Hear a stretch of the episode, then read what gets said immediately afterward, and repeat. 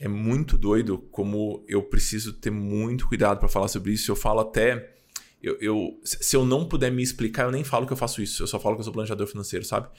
De tão maluco que virou o mundo dos produtos digitais. Então, a gente vai. A ideia desse episódio é a gente conversar um pouquinho sobre isso. A sensação que eu tenho é que esse podcast vai ter uma hora e meia, porque esse tema é muito legal e tem muitas coisas para falar. Essa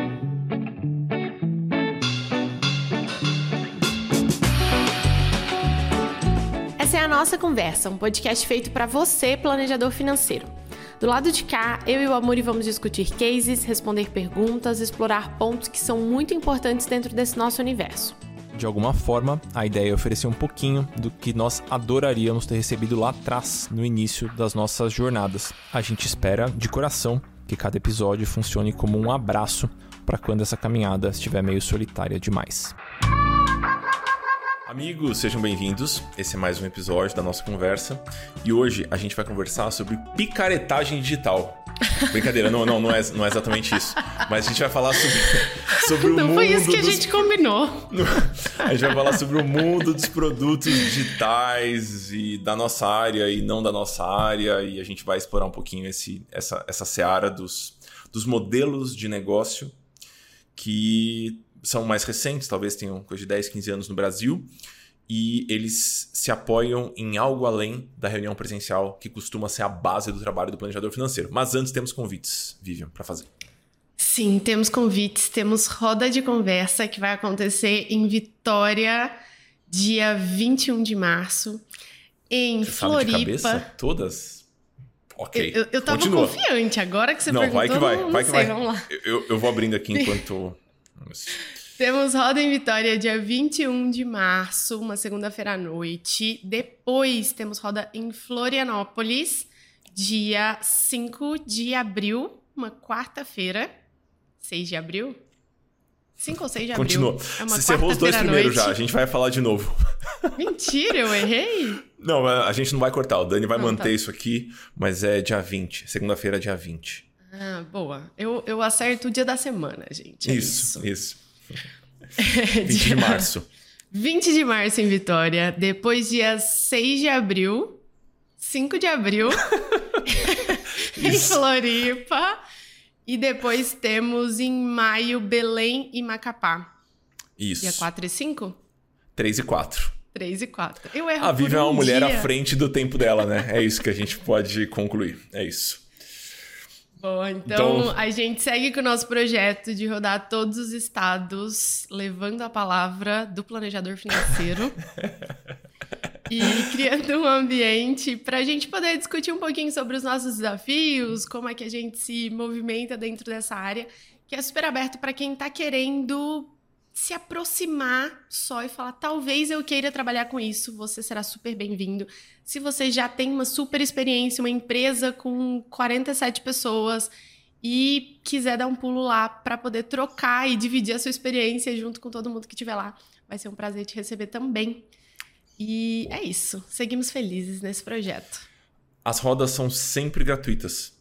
Então você pode aparecer na roda que você quiser. A gente costuma fazer algumas rodas online também.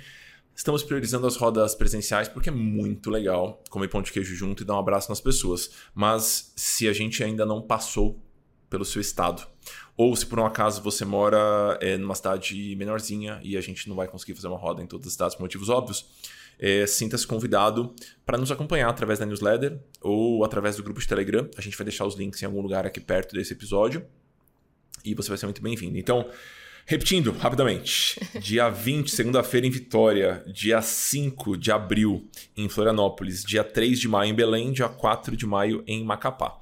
Temos um pedido encarecido é, para essas duas rodas é, nortistas aqui, que é Belém e Macapá. Conhecemos poucas pessoas nesses lugares. Então, se por um acaso você é um planejador de Belém ou de Macapá ou redondezas, ou se você conhece a, não sei, a turminha da faculdade de economia ou a turminha da faculdade de administração, lugares onde a gente possa divulgar essa roda para a gente poder conhecer um tantão de gente, a gente vai agradecer muitíssimo. Isso. Eu acho bom, hoje, antes da gente gravar, eu tava dando uma geral nos e-mails, e aí, depois do e-mail de divulgação da roda, é, tiveram algumas respostas do tipo: quando vai ser a roda de Porto Alegre? Quando vai ser a roda de Curitiba? Chegaremos, chegaremos com fé Isso. em todas essas cidades. Mas a gente vai sempre divulgando no nossa.cc barra rodas. A roda é gratuita, mas precisa fazer inscrição para a gente conseguir se organizar. E a gente cria um grupinho de cada uma das cidades que geralmente até continua marcando uns almoços, uns cafés depois, e a gente ficou super feliz quando aparece uma foto lá no grupo. Vamos e contar é depois é do, da Roda de São Paulo. Vamos contar desse encontro da Roda de São Paulo. Desculpa interromper. Os grupos continuam, né? Então, inclusive, se você. Nós temos grupos de Belo Horizonte, Salvador, São Paulo, Brasília. Uh, tem Rio. mais algum? Rio. Rio e Salvador. Isso, isso. Então, esses grupos já existem. Então, se você por um acaso quiser entrar nesse grupinho, você vai ser muito bem-vindo. São, são grupinhos ótimos, ninguém fica mandando muitos fotos de gatinho dando bom dia. Os stickers são ótimos, as figurinhas são ótimas, é tudo legal. E aí a gente vê as pessoas marcando, marcando cafés e encontros, né? E aí, acho que tem algumas pessoas que protagonizam esses movimentos. E aí as pessoas, elas, de certa forma, é, imprimem o seu jeitinho de pensar e de organizar coisas. E aí, no grupo de São Paulo, foi engraçado porque no grupo de BH eles montaram um café, e aí de repente foi o café. E o grupo de São Paulo rolou uma preparação que mais um pouco a gente achou que eles iam chamar, sei lá, o Gilberto Gil, sabe? Pra tocar durante a roda de conversa. Foi um mega encontro, e eles alugaram um salão de um prédio, e muita comida, e um monte de gente. Então. É, a gente super encoraja os cafés e os encontros do tamanho que forem, com a estrutura que forem. Se vocês quiserem simplesmente, ou oh, vamos tomar um café na esquina, convide um planejador para tomar um café na esquina. E se você quiser montar algo um pouquinho mais estruturado, a gente acha super legal também. Marquem a gente, mandem fotos, a gente fica super feliz. É isso. Agora, temos mais algum convite? Não, Amore. Não, esse foi muito engraçado. Esse, essa, muito bom. Porque eu falei, não é possível que eles vão continuar organizando mais coisas. Daqui a pouco alguém vai fazer uma torta e tudo mais. Eu achei maravilhoso. Vocês estão de parabéns. Isso é só uma brincadeira mesmo. Fala, Vitor. Se por acaso tem alguém que chegou aqui e tá meio perdido, quem é a gente? Que que, que esse povo tá falando? Eu digitei planejador financeiro aqui no Spotify em algum lugar e cheguei nesse lugar. Quem, quem é a gente? O que, que a gente tá fazendo aqui? Boa. A gente também não sabe. Brincadeira, brincadeira. é, nós somos planejadores financeiros. Nós nos envolvemos em projetos relacionados a, a dinheiro, há um bom tempo. É, eu moro em Brasília hoje, Vi moro em Goiânia. É, eu tenho uma empresa com meu sobrenome, que é a Muri. A Vivi tem a Papo de Valor, é, que é uma empresa de planejamento financeiro também. E em 2020 para 2021, a gente construiu uma escola de formação para planejadores financeiros, que é a nossa. E aí, nas movimentações para construir a escola e buscando construir uma certa comunidade para os planejadores, a gente foi inventando coisas. E aí surgiu o livro, que é o Planejador Financeiro dos Meus Sonhos, que está disponível é, na Amazon, se você quiser a versão física, que é linda. E está disponível online gratuitamente também em nossa.cc pesquisa. Então a gente basicamente escutou mais de duas mil pessoas uh, do Brasil todo e construiu uma pesquisa para tentar entender o que, que as pessoas esperam do trabalho de um planejador financeiro e da pessoa do planejador financeiro. E a gente ficou super feliz. Temos o podcast, onde a gente quinzenalmente, atualmente é quinzenal essa brincadeira aqui. A gente bate papo e levanta algum, alguma bola relativo ao mundo do planejador financeiro, não necessariamente do planejamento financeiro, mas é os bastidores da profissão. Temos o grupinho do Telegram e temos a nossa segunda turma de formação acontecendo. Nós começamos dia 31 de janeiro e a gente segue junto até agosto. É um projeto que a gente tem a maior paixão do mundo é super intensivo. Hoje temos aula, hoje é uma terça-feira enquanto a gente está gravando. As nossas aulas são as terças e quintas, é, são ao vivo sempre. Ao vivo no Zoom, né? Esse é ao vivo do, do, dos tempos modernos. E é isso que você queria que eu apresentasse? Estamos é apresentados? Isso. É isso, isso. estamos apresentados. Você largou a papo de valor? Fala para mim. Eu, eu não larguei a papo de valor. Aqui, meu amarelo, segue firme e forte. Não sei como tá cabendo na agenda esse tanto de coisa, mas, mas tá cabendo, tá cabendo. Boa. Tenho... Então você não largou a papo de valor e você tem a escola e você atende presencialmente, atende individualmente, certo? Esse é o modelo certo. de negócio da papo de valor, basicamente, hoje. Exato. Boa. E tem as pessoas que trabalham junto com você também. Sim. Aqui nós somos hoje seis pessoas, seis mulheres. E a gente, o nosso foco principal é atender individualmente planejamento financeiro pessoal e também para pequenos negócios. A gente tem essas duas, essas duas áreas. E é curioso porque eu acho que aconteceu tanto, muito do meu lado e eu sei que muito do seu também, desse movimento das pessoas falando: eu quero fazer isso aí que vocês fazem. Onde vocês aprenderam isso? Para onde eu vou? O que, que eu faço? Que curso eu compro? Então a nossa acho que surgiu um pouco desse é, dessa demanda que surgia e a gente ficava naquela coisa de, nossa, peraí, o que, que, que eu falo? O que, que eu posso indicar para essa pessoa? E na falta de algo que a gente olhava, é, que, que, a gente olhasse e falasse, nossa, é, é, isso, é esse o caminho, a gente criou. E é basicamente isso que é para ser a formação. Se você está aqui meio chegando desavisado, entre em nossa.cc, que tem todas as informações, link para baixar o livro, o link para você comprar se você quiser a versão física, informações sobre a nossa próxima turma, é, lista de as espera rodas. que já está aberta, as rodas, tem, enfim, tudo, tudo Boa. por lá. Eu perguntei da Papo de Valor porque é um modelo de negócio que claramente para de pé assim como o modelo de negócio que os, a maior parte dos nossos alunos acaba desenvolvendo. Cada um tem a sua peculiaridade, cada um tem o seu formato, mas é um modelo que para de pé e, na maior parte das vezes, ele se apoia em atendimentos individuais. Sim. Certo? Eu atualmente tenho outro modelo de negócio aqui. Então, eu atendi individualmente entre 2010 e 2019 e entre 17 e 18 eu construí um produto digital é muito doido como eu preciso ter muito cuidado para falar sobre isso. Eu falo até. Eu, eu, se eu não puder me explicar, eu nem falo que eu faço isso. Eu só falo que eu sou planejador financeiro, sabe? De tão maluco que virou o mundo dos produtos digitais. Então, a gente vai. A ideia desse episódio é a gente conversar um pouquinho sobre isso, sempre conectando com os modelos de negócio possíveis para um planejador. E quando a gente fala de modelo de negócio, a gente está juntando alguns pilares que eu acho que vale a pena a gente introduzir essa conversa a partir disso. A sensação que eu tenho é que esse podcast vai ter uma hora e meia, porque esse tema é muito legal e tem muitas coisas para falar. Mas enfim, a gente está falando de preço, a gente está falando de entrega, a gente está falando de comunicação, né? a gente está falando de uma carreira de longo prazo. Eu acho que o modelo de negócio se conecta com, com tudo isso. É, existem alguns modelos de negócio que são mais óbvios. Por exemplo, eu sou planejador financeiro, tem uma pessoa que tem demanda para planejamento financeiro, eu ofereço planejamento e cobro um modelo simples, né? Mas com o tempo foram surgindo alternativas. E alternativas que para quem vende se mostram muito sedutoras.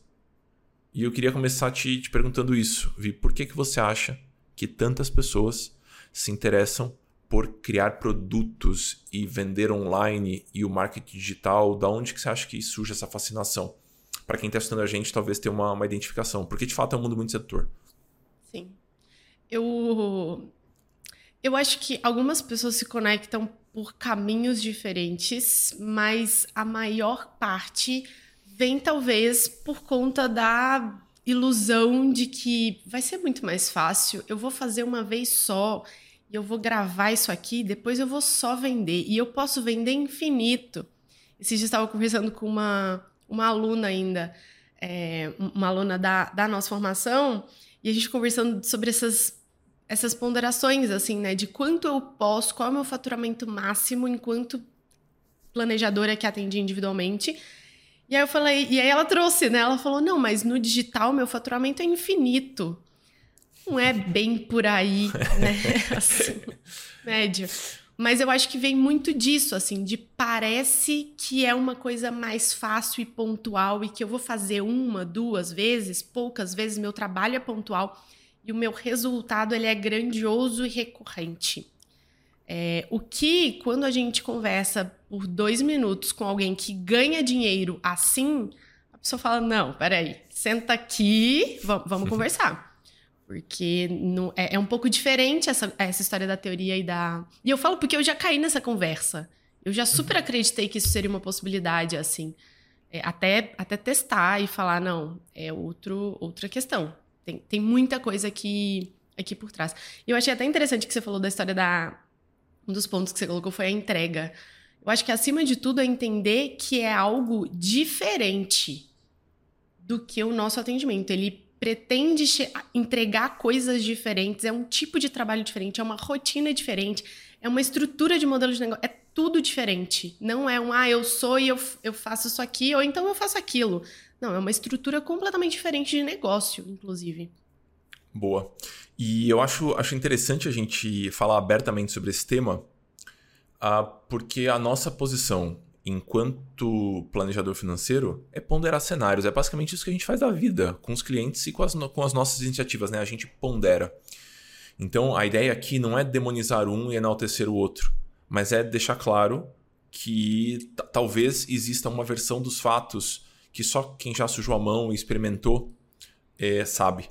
E que muitas vezes as pessoas que ganham dinheiro ensinando as outras pessoas a construírem produtos digitais, talvez elas não tenham uma visão tão isenta assim. Então é como se a visão delas sobre o mercado fosse enviesada. Faz sentido ela vender facilidade, porque se a gente não compra o discurso, ela não vende o produto dela. Então, sempre quando for analisar esse tipo de, esse tipo de, de oferta ou esse tipo de ponderação, como uma pessoa que vive já há alguns anos, assim, exclusivamente dos produtos digitais e que, bom, eu, eu durmo com a consciência bem tranquila, assim, eu garanto que não é esse mundo cor-de-rosa que muitas pessoas acham que é.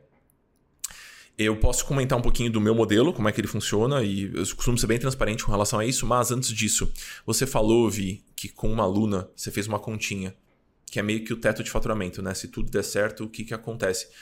Destrinche um pouco essa conta, vamos destrinchar juntos aqui, só para quem está estudando a gente saber aonde, aonde é possível chegar. Né? Basicamente, você tem, se você vende consultoria individual, a maior parte, não são todos, mas a maior parte dos planejadores vende um pacote de encontros e cobra por cada encontro, certo? Esse é o modelo mais, mais óbvio. Se a gente quiser chegar no teto de faturamento, a gente pega a quantidade de espaços disponíveis na agenda, multiplica pelo preço. É por aí, certo? A continha que você fez com, com a aluna? É por aí, sim. E, e é um preço que, em geral, para quem está começando, ele vai subindo conforme experiência, conforme um pouquinho de é, capacidade de prospecção também, o nicho que está atendendo. E para quem não quer. Então, pra, eu acho que para quem não quer trabalhar só com investidores ou com pessoas de alta renda, ela a gente tem alguma barreira ali perto dos 500 reais. Essa é uma, uhum. uma percepção minha, assim, perto dos 500 uhum. reais. A gente tem uma, uma barreira que acima desse valor por encontro a gente começa a filtrar muito a quantidade de pessoas que as pessoas que conseguem pagar pelo, pelo trabalho. Claro que aqui a gente não tá falando, ai, 500 reais por semana, é 2 mil reais por mês, é 500 reais. É só uma referência pontual. Tem muitas questões aqui pra gente poder detalhar, que a gente detalha em aula, mas acho que não vem ao caso. Em aula e em muitos episódios, a gente já conversou muito sobre Exato. esse assunto e no livro tem muitas informações sobre isso também. Exato, perfeito. E quando a gente pega essas, essas referências e um ritmo de atendimentos que a gente acha ok por experiência nossa e por ver os nossos alunos, a gente chega em um número ali mais ou menos perto de 20 mil, que seria mais ou menos esse, esse teto para um ritmo ok de trabalho, sem, sem trabalhar com, é, com nichos muito específicos, assim, principalmente com recortes de faixa de renda mais uhum. altos. Então, uhum. geralmente a gente faz, faz, faz conta e a gente chega em números próximos a, a essa referência dos 20, a depender do modelinho de atendimento, até 30 mil. Então, Isso. um pouco essa. Eu, eu acho que pedaço. de 20 a 30 é um, é um teto razoável, assim, para se pensar no modelo mais tradicional. Não quer Exato. dizer que você não pode fazer adaptações. Só fazendo uma conta rápida, vamos supor quatro atendimentos por dia, quatro vezes por semana. Ah, mas eu consigo fazer cinco você fica 10 anos fazendo isso, aí a gente vai conversar se é realmente possível e se você consegue entregar qualidade nos 5 atendimentos do dia. Eu vou considerar 4, 4 vezes por semana, são 16 atendimentos por semana, dá mais ou menos 4,5 semanas no mês. Isso dá 72 atendimentos por mês. Atendimento pra caramba. Se eu cobrar 500 reais, eu estou falando ali de 36 mil reais. É improvável que você consiga preencher completamente sua agenda. Então, ok, acho que entre 20 e 30 é um valor a ser a ser perseguido, talvez, por muitas pessoas. Ok, esse é um teto. O que, que eu sinto, Vivian Magalhães? O que, que eu sinto? O que, que acontece? Eu sinto que às vezes a pessoa é, assim, passou longe de começar a flertar com esse teto. Então ela passou longe, por exemplo, ela fez os primeiros 5 mil reais por mês dela. Né? É, o que no Brasil já é um salário privilegiado, é uma minoria que ganha 5 mil reais. Mas ela, ela começou a chegar lá agora. E ela já fala: não, mas esse modelo não escala. Eu preciso ir para o mundo dos produtos digitais, porque lá o teto é muito maior. E o moço no Instagram falou que dá para fazer seis dígitos em sete dias. To eu, todos eu sinto... os sete dias? Toda vez que eu uso, eu penso, a cada sete dias ou é só uma Isso. vez sete dias no ano? Não, né? é, é mágico, é mágico. A gente estala o dedo pinga 100 mil reais na conta. Então, eu, eu sinto que as pessoas, elas, elas se entediam muito rapidamente dos modelos de negócio, sendo que muitas vezes são modelos extremamente saudáveis que permitem uma vida super gostosa e que entrega muito benefício para os clientes é, eu já cruzei mais de uma vez com alunos e pessoas com quem a gente tomava café antes da nossa existir ou que a gente cruza por aí nas rodas e tudo mais. Que, de fato, a pessoa ela, eu, ela nunca fez, por exemplo, é, mais de 10 atendimentos numa semana e ela já fala que não dá para escalar. Por, quê? É, você acha que é uma questão de ambição? Da onde que vem isso? Eu acho que o atendimento individual ele é, é quase que como se a gente começasse o mês zerado, né? Então eu preciso ali fechar novos pacotes e eu preciso uhum. fazer um movimento de prospecção. E se eu estou fazendo um trabalho legal que gera autonomia para as pessoas, é, eu não tenho uma recorrência muito alta. Eu tenho ali alguns clientes que são de um caráter recorrente, mas eu não tenho uma recorrência de 80% do, da, da minha agenda. É, e aí eu acho que dá essa sensação de, nossa, mas de novo eu vou fazer isso, mas de novo eu vou fazer isso. E a gente começa, as pessoas começam a querer Pode buscar ser. algo que eu possa fazer uma vez só e vai simplificar a minha vida mais para frente, sabe? Eu acho que essa história da, principalmente da prospecção pro, pro individual, ela ela é meio repetitiva, ela é meio maçante no começo mesmo, porque a gente precisa ficar ali fazendo os mesmos movimentos e as mesmas ações ou as ações que funcionam para cada pessoa, assim. Sempre e sempre. É, é, assim que a gente divulga o nosso trabalho. Então, eu acho que vem um pouco desse, desse lugar, assim. E aí, eu também acho que dá uma sensação que sair dos 3, 4 mil reais por mês de atendimento individual para chegar nos 20 parece mais demorado do que fazer um lançamento que assim que eu abrir o carrinho é isso que vai acontecer. Então eu tenho a ah, sensação okay. que as pessoas acham que vai vir mais rápido é um esse atalho. resultado. É um atalho. Não sei, o que, que você acha? É, não, eu nunca tinha pensado por esse prisma que você falou, mas, mas faz sentido. Faz sentido. É, eu, eu tenho a sensação que as pessoas. É, elas têm uma visão muito deturpada do que é vender na internet. E eu acho que essa sensação ela é manipulada, de certa forma, por uma série de fatores. Dentre eles, um costume que as redes sociais meio que trouxeram a, a tiracolo de demonstração de estilo de vida. Eu acho muito, hum. muito curioso, assim. Muito curioso. Às vezes eu, eu tenho muitos amigos do digital, né? E aí, por conta disso, você vai conhecendo muitas pessoas. Eu comecei minha carreira muito porque eu escrevia num site muito grande. Então, é, eu, eu, tenho muito, uma, uma, turma que eu conheço que trabalha com isso até hoje. Aí eu vejo, por exemplo, um, a pessoa gravando um story e aí, assim, discretamente atrás dela tem uma BMW, sabe?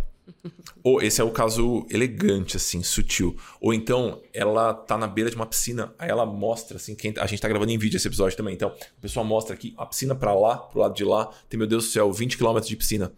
Então, ela vende um estilo de vida como se basicamente a vida dela fosse estar nessa piscina e gravar ocasionalmente um story ou outro. Então, eu tenho essa sensação.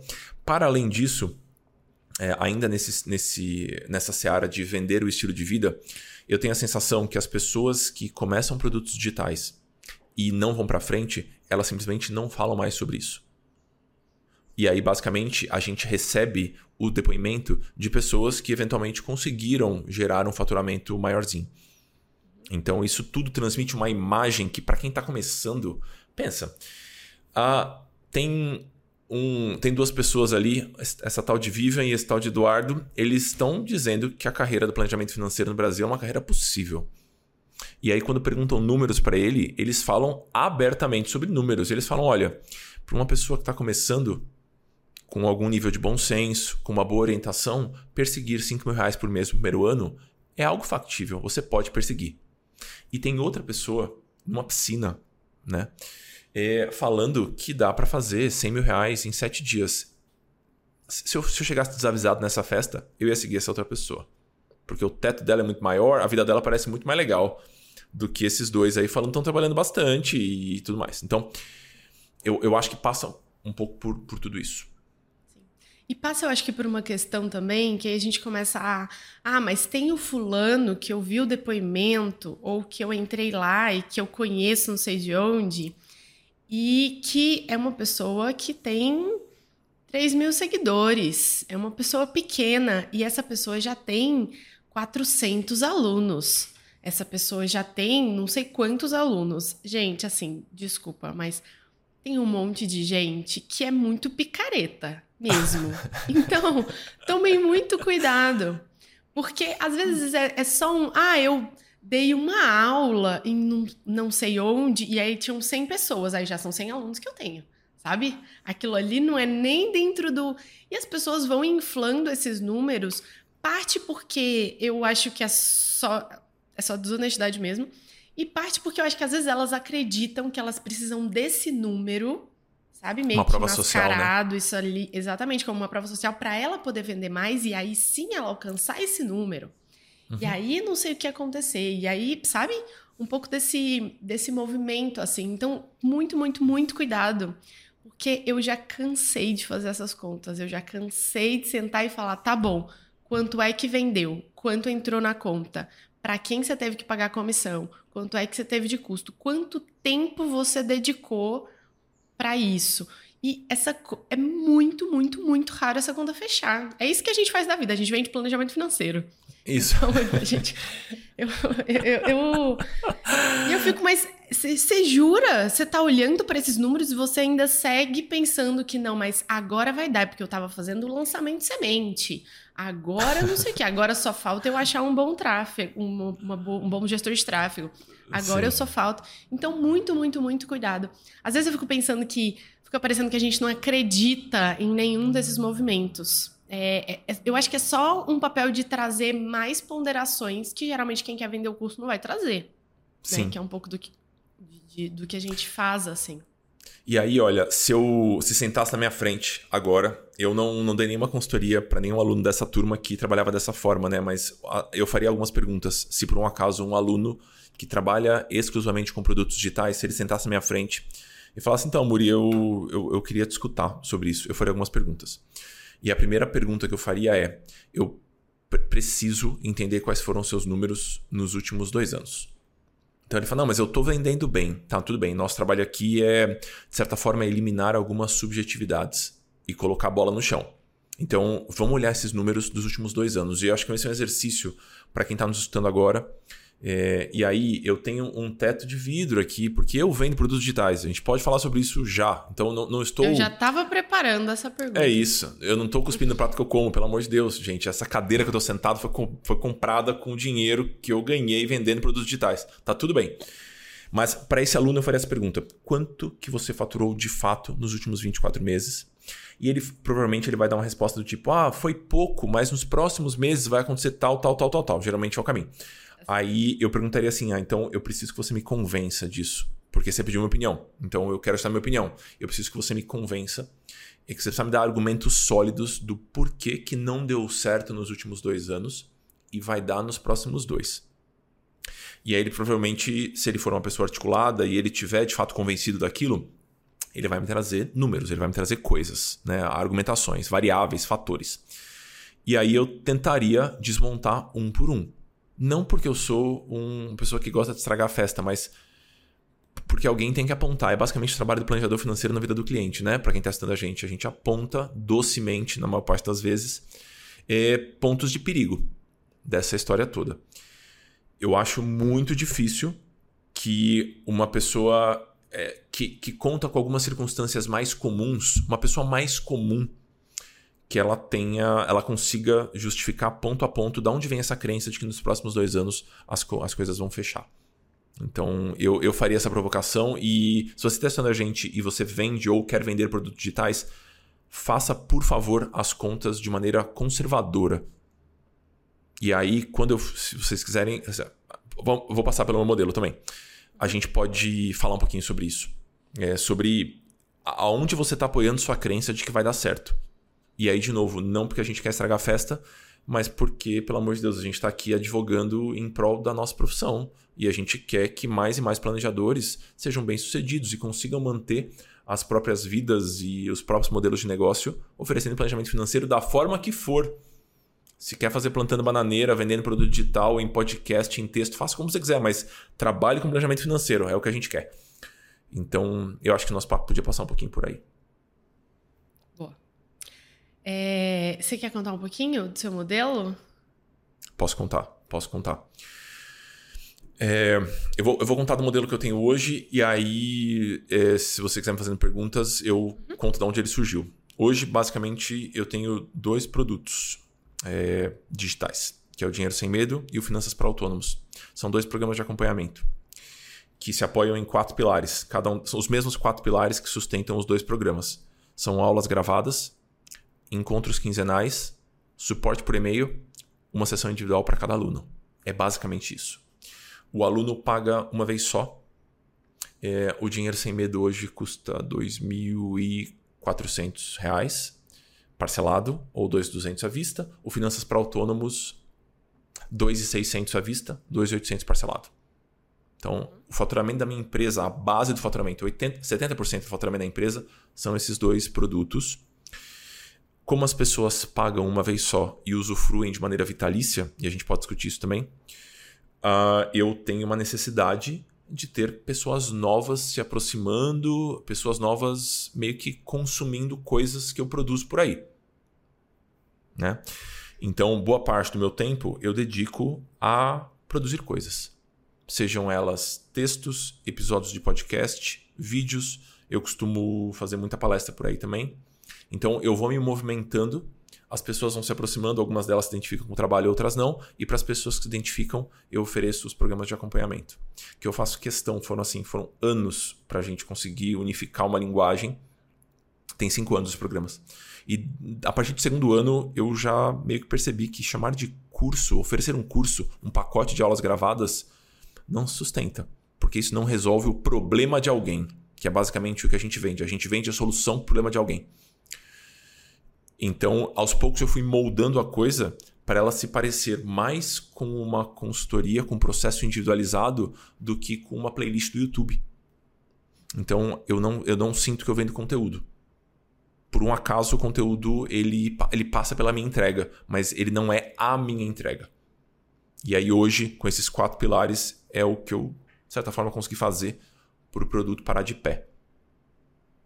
Sabe que eu acho é, muito interessante é, e tá dentro da sua, da sua abordagem, tanto, tanto da sua comunicação quanto da, quanto da entrega, de fato, dos seus programas.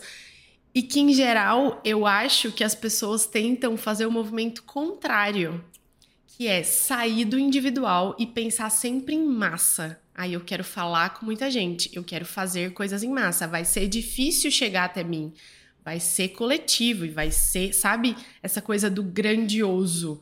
Porque uhum. parece que esse jeito é o certo, porque a gente tá pensando em escala, a gente tá pensando em fazer mais dinheiro. Então, se eu penso no individual, é muito mais difícil. Mas se a gente olha até para o seu próprio processo de comunicação, de venda em si e de entrega, e eu falo até para o nosso aqui também, da, da nossa, é, ele passa pelo individual em todas essas fases. Ele parte do conceito do individual. Porque todo o programa e toda a estrutura do modelo de negócio, ela ela tá partindo do quais são os problemas que as pessoas têm. Como é que eu posso ajudar elas a resolverem essas questões, né? Então, eu acho que no planejamento é diferente para algumas áreas, talvez, mas pensando na nossa área, onde os desafios eles são super particulares tem muitas questões individuais e às vezes que, às vezes não, na maior parte das vezes fogem do racional, né? Não é só falar, ah, eu tenho que gastar menos. Beleza, se se, se resolvesse, seria simples. É, eu acho, eu acho que é muito ruim, eu acho que é um caminho muito ruim sair desse ponto do individual em todas as etapas, comunicação, venda e entrega. Em geral, eu acho que é o primeiro erro que os produtos digitais cometem, assim, também, que a estrutura do digital comete. Eu acho que uma pessoa, Vi, que, que entende como é a vida de um empreendedor, que depende de movimentar massas para faturar, qualquer pessoa que entende, ou que tem um amigo que é um influenciador digital ou algo do tipo, ela não vai querer essa vida para si. Eu, talvez pareça muito glamourosa, mas eu e eu nem me coloco nessa caixinha. Eu não acho que eu sou um influenciador digital que move milhões e tudo mais. Tem alguma relevância online, mas é, de, de longe, meu ponto não é movimentar massas. Mas eu tenho grandes amigos que trabalham com isso. É uma vida dura. É uma vida bem dura, bem, bem dura. Então, se o seu modelo de negócio para parar de pé envolve mobilizar muitas pessoas, na casa dos, das centenas de milhares de pessoas, eu acho que você vai ter dificuldade. E você vai ter que jogar um jogo que é um jogo um pouco ingrato, que é o jogo das mídias sociais e da produção de conteúdo em massa, né? Que é um negócio que eu tenho um pouco de pavor. E que eu então, acho sim, que por favor. Que não é que é pior ou melhor ou é, uhum. eu acho que parte da ponderação de é um tipo de trabalho muito, muito, muito diferente do meu trabalho, por exemplo. Uhum. Do trabalho de um planejador financeiro que trabalha sozinho. É uma vida completamente distinta. Eu acho que essa é uma grande ponderação. E seria a ponderação que, que, que me tiraria disso, sabe? Poderia até, de alguma forma, vamos olhar para os números, de alguma forma achar que isso daqui ia se encaixar em determinado momento, se eu fizesse um movimento X ou Y. Mas, quando a gente está estruturando uma carreira ou um negócio, a gente precisa olhar para aquilo e falar: eu quero viver essa vida. Ok, ok, justo. Bom ponto. E eu acho que poucas pessoas pensam nisso. Pensa durante um período curto, né? Uhum. Mas a gente se torna ali um pouco refém dessa, dessa estrutura, como você falou. Acho que é um, Sim. Acho que é um bom ponto. É, eu enfim, a, a, a, minha meu olhar para isso ele é um pouco, certamente ele é, ele é, um pouco não, ele é bastante enviesado, porque eu estou acompanhando empreendedores, alguns porque são amigos próximos, empreendedores grandes, que têm bases enormes. E eu sei, há muito maiores que a minha. E eu sei que os números são menos sedutores do que o que aparece nos stories. E eu sei que muitas vezes ele não faz isso de má fé. Ele faz isso porque a estrutura, do jeito que ela está posta, ela exige que eu venda uma imagem de sucesso. E aí, agora, conectando com o nosso mercado do planejamento financeiro, da vida do planejador financeiro, assim, eu, eu poderia apostar o quanto vocês quisessem que sair do zero e chegar em 250, 300 mil reais de faturamento por ano, que na minha opinião, a não ser que você seja muito habilidoso com algumas coisas, é o teto de faturamento que você vai ter como planejador financeiro individual. Então, se você é um planejador do, do médio para o bom, com algum tempo de experiência e a orientação necessária, eu acredito que você consegue chegar ali perto dos 20 mil reais mês, que é o número que a Vivi trouxe no, no começo dessa conversa. Chegar nesse número atendendo de maneira individual, com um modelo de negócio um pouquinho mais tradicional, é assim, é ridiculamente mais fácil, mas é assim, mas é ridiculamente mais fácil do que chegar nesse número com produto digital, mantendo a margem. Mantendo a margem, né? Esse é um ponto, uma premissa. Inclusive, às vezes eu converso com planejadores financeiros e eles me mostram as contas e minha vontade é falar assim: você precisa de um planejador financeiro, porque você não está olhando para o básico aqui. Então, se você fatura 200 mil e gasta 100 mil em tráfego e tem que pagar imposto e tem que pagar a pessoa que te ajuda com as mídias sociais, vai te sobrar 5 mil reais por mês. Era melhor você atender individualmente, certo? Porque você tem muito menos dor de cabeça e ganha os mesmos 5 mil reais por mês.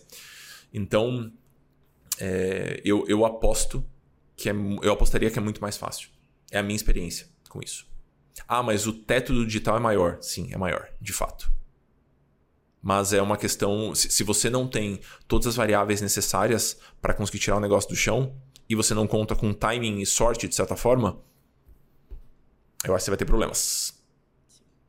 Amore, uma pergunta que se eu tivesse iludida, ainda uhum. nessa, sabe? Se eu tivesse nesse, nesse lugar, assim, eu tô ganhando 4 mil reais, 5 mil reais, tá difícil fazer prospecção.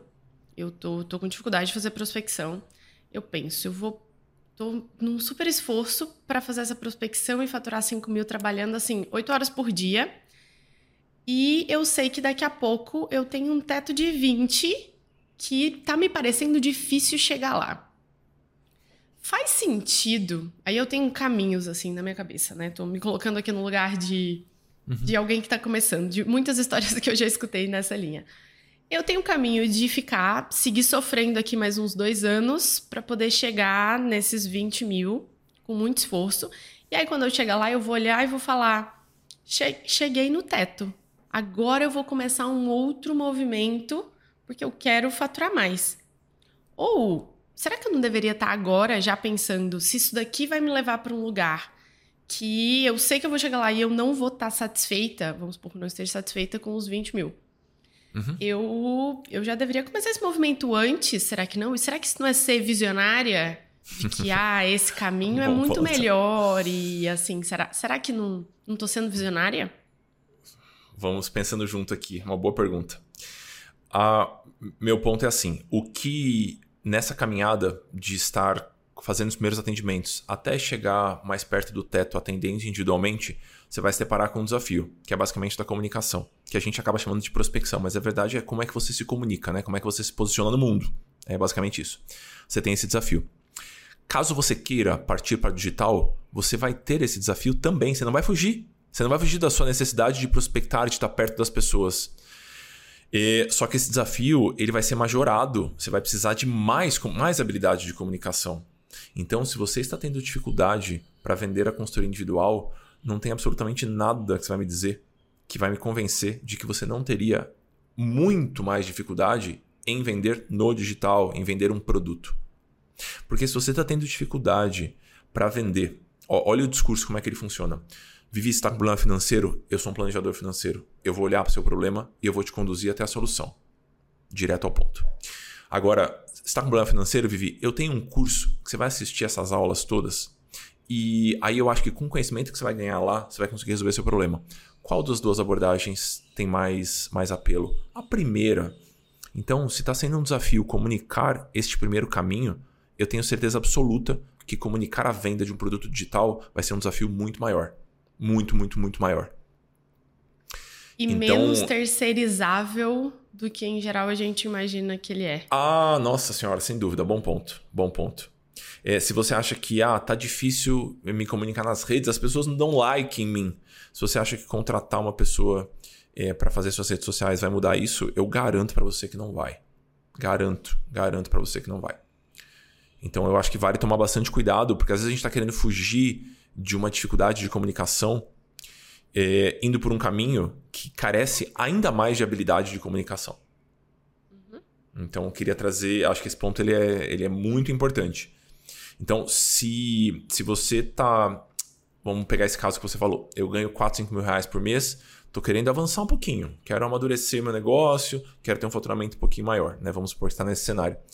O melhor que você tem a fazer agora é aprender de que forma você pode prospectar de uma maneira que seja agradável, alinhada com seus princípios. Você não precisa adorar fazer aquilo, mas tem que fazer aquilo sem ter vontade de chorar em posição fetal, senão você vai ter um problema sério. Então, a gente, fez a, a gente faz a brincadeira sempre. Você pode não ser bom com números e ser um ótimo planejador financeiro. Mas se você tem muita, muita, muita dificuldade de falar por aí, se você repudia o fato de você tem que se comunicar, temos um grande problema. Um grande problema. Faz sentido a resposta, sim? Faz. Eu, eu acho que faz. E, e, e, mais uma vez, assim, eu consigo imaginar, eu consigo desenhar algumas narrativas que eu, far, que eu falaria, ok, vai fazer o produto digital. É isso. É esse o caminho. Toma cuidado com isso, toma cuidado com com aquele outro ponto, traz o aspecto individual de alguma forma. E, enfim, porque funciona. A, a nossa escola de formação, ela ela parte de um produto digital, os seus programas claro. de acompanhamento partem de produtos digitais, então seria muito, muito, muito incoerente a gente falar, não, não funciona isso. Tipo, não. Mas, é, cuidado com a solução mágica. Cuidado com essa ilusão de que vai ser mais fácil em relação à prospecção e à comunicação. E principalmente para quem tá, que eu acho que é a maior parte das pessoas, quem tá meio que atirando para os dois lados. Por experiência ah. própria, a gente já fez isso.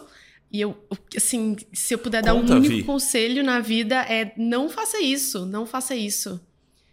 Conta é, da escola, a gente é, qual, qual foi o nosso contexto, assim? A gente estava caminhando bem com a equipe que a gente tinha, as agendas estavam... Tava, tava tudo seguindo bem, não tinha nada Quantas de errado. Quantas pessoas tinham na época, Vi? Então, eu acho que nós éramos seis na época. Só era uma outra seis. turminha. Parte da turminha não estava ainda e tinha outras é... pessoas. É, eu acho que era, nós éramos cinco, seis pessoas. E parece que tá errado se a gente não tá fazendo mais alguma coisa. Eu acho que o empreendedor ele precisa lidar com isso, assim, né? Tipo, Nossa, mas Bom, e agora você não vai fazer isso? E agora por que, que você não faz isso? Por que, que você não faz aquilo? E tudo parece que a gente pode fazer mesmo. E de fato a gente pode, a gente só não pode fazer tudo ao mesmo tempo. Né? E a gente, eu entrei muito nessa, nessa noia de tem coisas que eu poderia estar fazendo e que parecem que vão é, diluir um pouco o nosso faturamento, ou que a gente vai conseguir chegar a pessoas diferentes, ou que, enfim. E aí foi quando a gente montou, estruturou a escola. A gente fez três, quatro cursos, entre gravados e alguns que eram entregues ao vivo. E o discurso que a gente repetia para a gente mesmo era: a gente vai fazer cursos com ticket mais baixo, com uma venda recorrente para poder atender pessoas que não conseguem pagar pela consultoria. Foi a partir dessa base e que eu, eu até acho que a gente tinha argumentos sólidos para poder pensar isso, porque muitas pessoas não conseguiam pagar a consultoria ou queriam um pedacinho do trabalho que a gente queria subir o nosso preço e queria também atender aquela pessoa, enfim. É, abrimos. Fritar dos ovos. Essa coisa não se vende sozinha.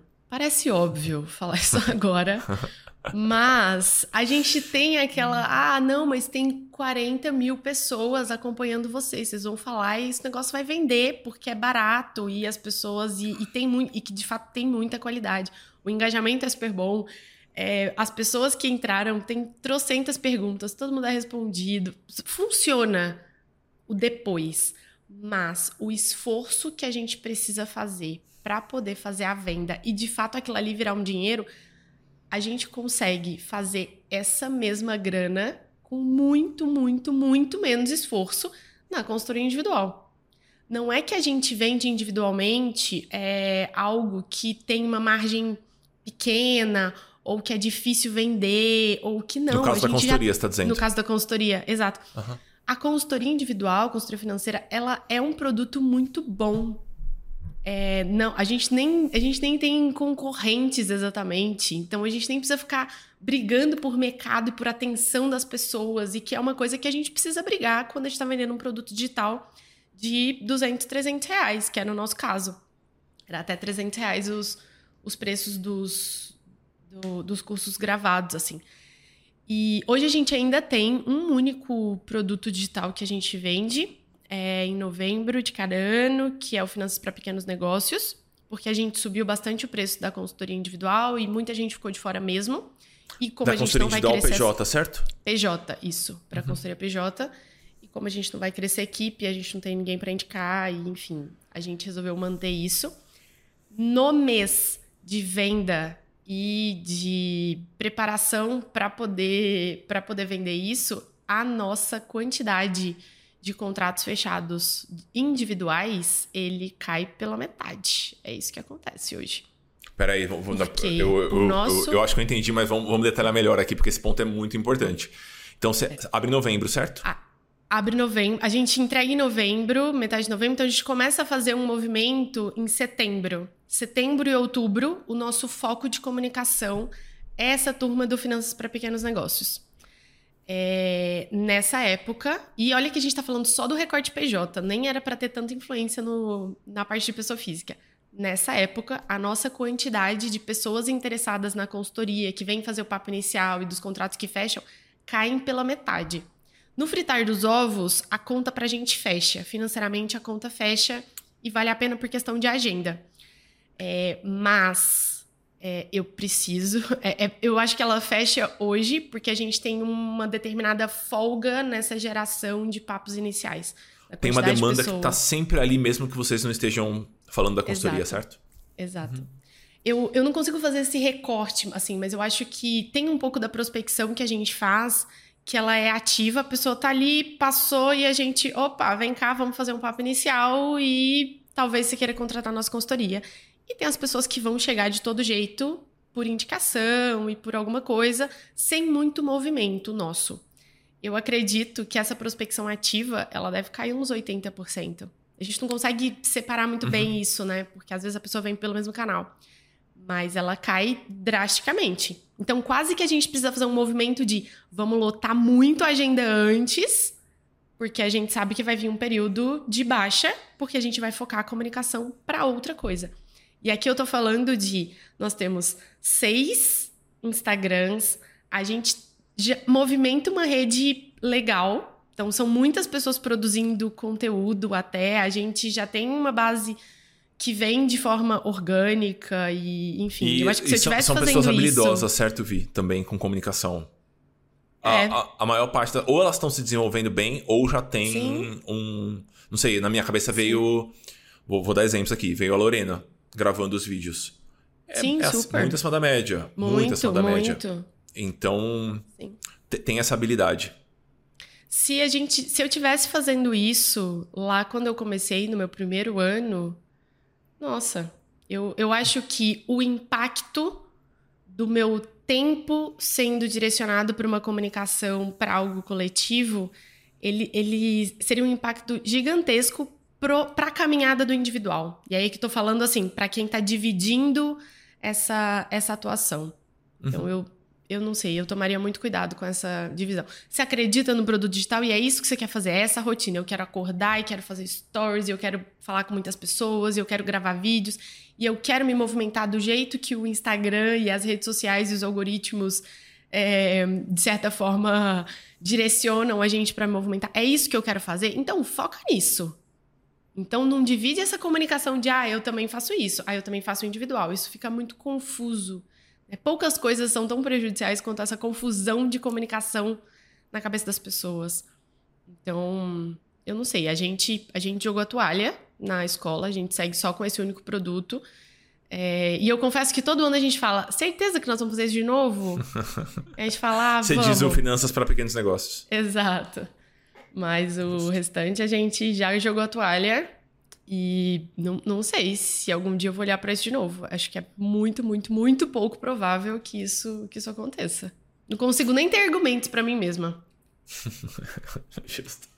Ok. Mais algum ponto que a gente queria acrescentar? Eu tenho um último ponto, mas saber se a gente tem mais alguma uma ressalva para fazer, algum comentário para fazer sobre os produtos digitais. Eu acho que não. Acho que a gente passou por muitos pontos. Então, deixa eu fazer um, um fechamento para isso aqui. E agora eu vou dar uma maciada no discurso. Por vezes, a, tamo eu e Vivi aqui segurando a bandeirinha do planejador financeiro, né? Estamos dois felizes aqui tentando divulgar a profissão. Então, por vezes, a gente se inflama falando sobre isso. Porque a gente às vezes olha uma pessoa que tem um super potencial e essa pessoa, ela tá, ao invés de ela estar tá oferecendo planejamento financeiro para um zilhão de pessoas que querem, ela tá vendo se o engajamento do story, quando ela coloca enquete, aumenta ou não, sabe? Ela tá imersa nesse mundinho. E a gente fica um pouco inflamado com isso. Não acho que aconteceu nesse episódio, mas eu já falei muito sobre isso por aí com um tom um pouco amargo de quem, perdoa em português, de quem tá um pouco puto com a história. Porque de fato é um. Ah, é um lugar. É cansa... para quem acredita na causa, que é o nosso caso aqui para quem está aqui pela, além da grana, para quem está aqui pela causa, é, ver esse, esse ecossistema crescendo dá uma, uma dorzinha de barriga, assim. Isso não quer dizer que nós não acreditamos em produtos digitais. Então, a nossa, ela é vendida basicamente, a formação é vendida basicamente pela internet.